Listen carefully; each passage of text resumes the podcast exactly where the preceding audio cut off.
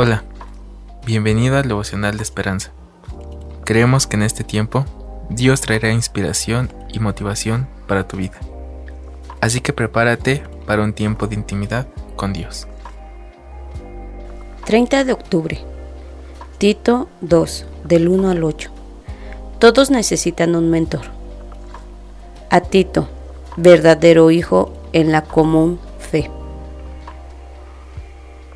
El escritor dice, mientras estaba, mientras entraba en la oficina de mi nuevo supervisor, me sentía recelosa y vulnerable. Mi antiguo supervisor nos había tratado con dureza y desdén, lo que nos dejaba a menudo llorando. Ahora me preguntaba, ¿cómo sería mi nuevo jefe?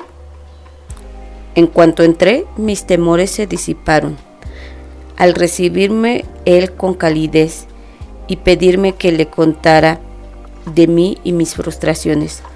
Me escuchó atentamente y por su expresión amable y palabras agradables supe que realmente importaba. Era creyente en Cristo y se convirtió en mi mentor, incentivador y amigo.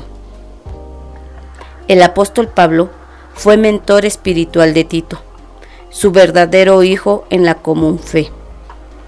En la carta que le escribió, le dio instrucciones útiles para su función en la iglesia. No solo le enseñó que fuera ejemplo de cómo hablar, lo que está de acuerdo con la sana doctrina. Ser ejemplo de buenas obras, mostrar integridad, seriedad, palabra sana e irreprochable. Como resultado, Tito se convirtió en un compañero, hermano y colaborador, y mentor para otros. Muchos de nosotros hemos beneficiado,